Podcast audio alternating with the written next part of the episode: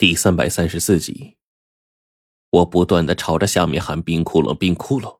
此刻我激动的简直无以复加，一遍又一遍的对着洞内不断的呼喊着，希望着能听到一点关于冰窟窿的声音，哪怕只有一点也好啊。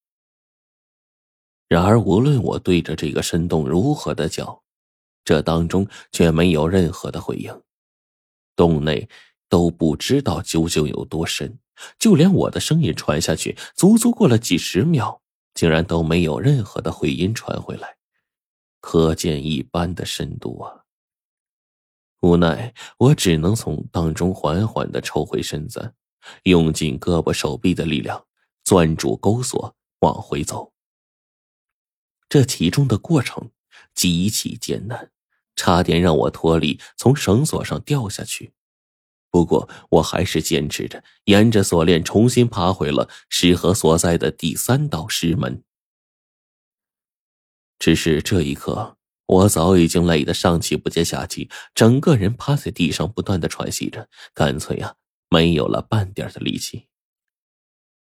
也不知道我在当中待了多久，终于，良久之后，我才缓缓的恢复了一些气力。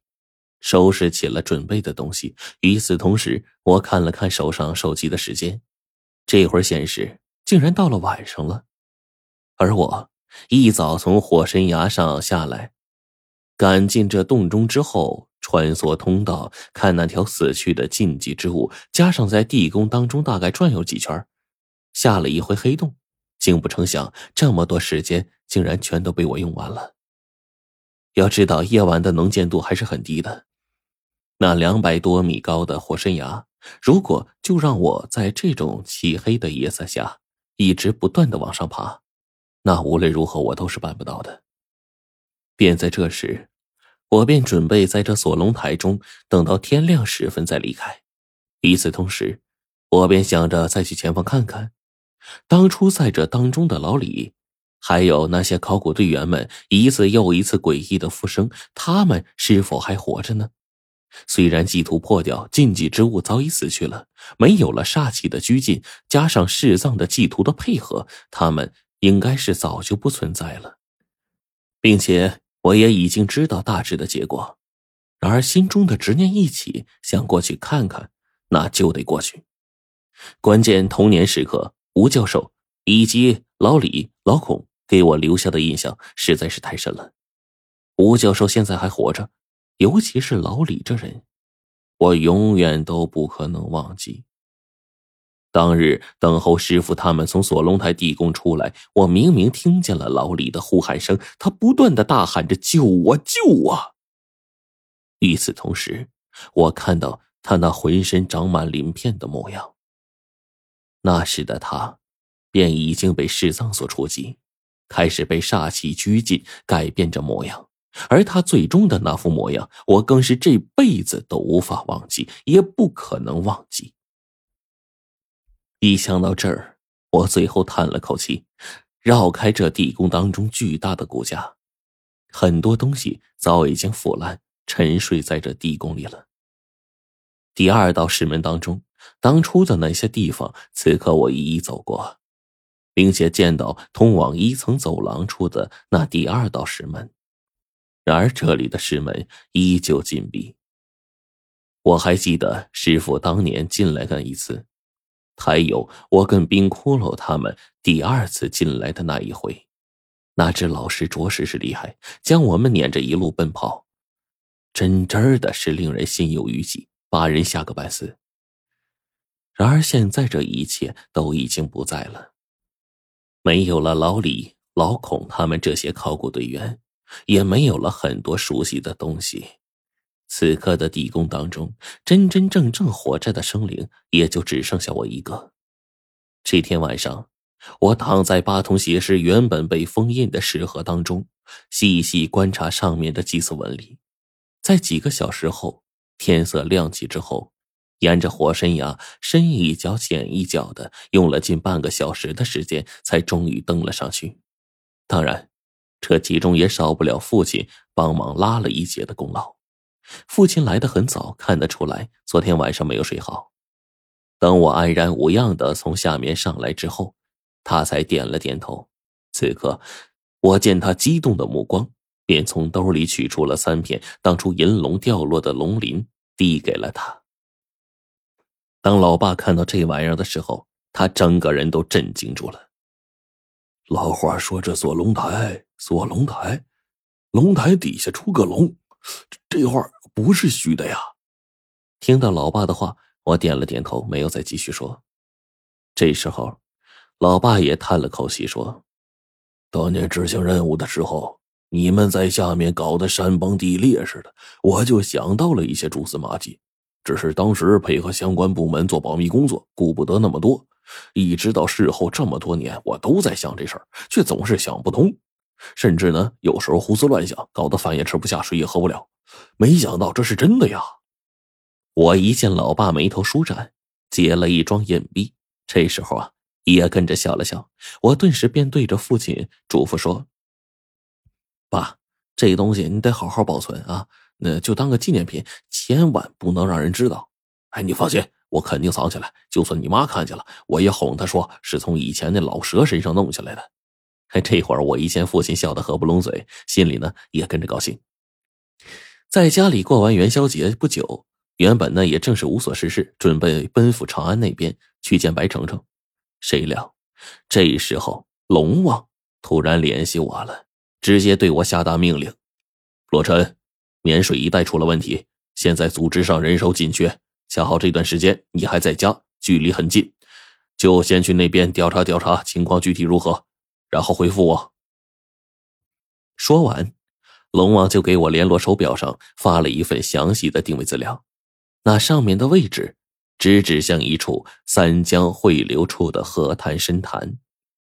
看到龙王发来的资料，我都吓了一跳啊！沔水，又称汉水，说白了就是现在的汉江所在之处。而这汉江当中的水源，则又是经过。西北各地的交叉河流汇聚而形成的，最终这些水源汇聚汉江，经由长江流入大海，大致就这么个过程。而龙王此刻发来的资料上显示说，汉江的古河道沔水与小白河、汉江三处汇流之所在地，最近发现了异常。有打鱼人自水中而过，看到了水中的大鱼。那如果是单单是这样就算了，关键就在于啊，有三个渔夫相继在汇流处的深水潭中发现了那种身材庞大的鱼，甚至按照渔民的说法，那种鱼单是一颗鱼头，便有重卡卡车车头大小。而那交汇处的水虽然深，可是水潭一共也不大，怎么可能孕育出这么巨大的鱼呢？龙王接到相关部门的求助信息。这才忙调我过去仔细看看情况。据说呀，这种大鱼现在经常在江河中出没，甚至有人站在悬崖峭壁上，看见水中大鱼张开巨口，便跟一个巨大的火车头似的，吓得那人差点站立不稳，直接从悬崖上摔下去。当我听到这个消息之后，整个人先是一愣，随后我才仔细想了想，龙王发来的这个地方，我不是没去过。这里呢，已经快要靠近长江水道，所以当地的水深已经普遍上升了不少。就水位上而说，也达到了七八米到十几米。然而，即便这样的水深，又怎么可能容得下一头头颅似卡车大小的鱼啊？而且，他大爷的，这鱼还很多。如果这么一揣摩的话，就会发现问题。这些鱼不少，而且个头都这么大。当地的汉水深度能达到最深十来米。如果是这样的话，大鱼相互在水中游荡的时候，会大量的产生波浪漩涡。那为什么现在才被发现呢？并且坐标显示，那三个三流交汇处的深潭，我去过不下两三次。因为以前有一个舅老爷就在小白河边上住。老爷子活着的时候，我们每年都去看他，没少在那条河里面摸虾、抓鱼啥的。而那条三流交汇处的深潭，印象当中确实极深，而且是深不见底、黑不隆咚的。然而那个深潭直径也才十五六米左右，那样大的鱼汇聚在深潭当中还有很多条，这怎么可能？一想到这儿，我当天就跟老爸他们告别，带上了一些需要用到的东西，便来到县城买了当天到达目的地的大巴票。经过我这么一折腾，到达目的地，找到宾馆之后，已经是晚上十点多了。而这会儿，我距离三流交汇的地方只剩下不到七公里的路程。从这边的小镇往前走，那些临近小白河河岸的村子里，便居住的全都是渔民，全靠在小白河中捕鱼为生。我这会儿便寻思着，明天一早，我先去那地儿转悠转悠，并看看手表上龙王发来的三个亲眼目睹水怪的渔民。这其中呢，槐花村的赵来福、徐老歪距离这边最近。我就决定先去拜访拜访他们。也就是在这天晚上，我从镇子上出来吃饭的时候，便听到两个店的老板谈论之间，竟然说起的也是这里所发生的事儿。当即我也是心中惊喜，就跟着凑到一起，听到这两个店的老板讲了起来。尤其听他们这么一说，就更加离奇了。边听旁边那个卖猪肉的胖子说：“哎呦。”听说呀，最近去深潭钓鱼的人很多，都想哎去见那里的大鱼，结果去一个都给吓得半死，去两个吓疯了都。有个人差点跌落深潭，据说那个傻货看见水里大鱼那嘴，干脆整个人就愣住了，进来裤裆都湿了，就哇哇的还哭了。嘿呵，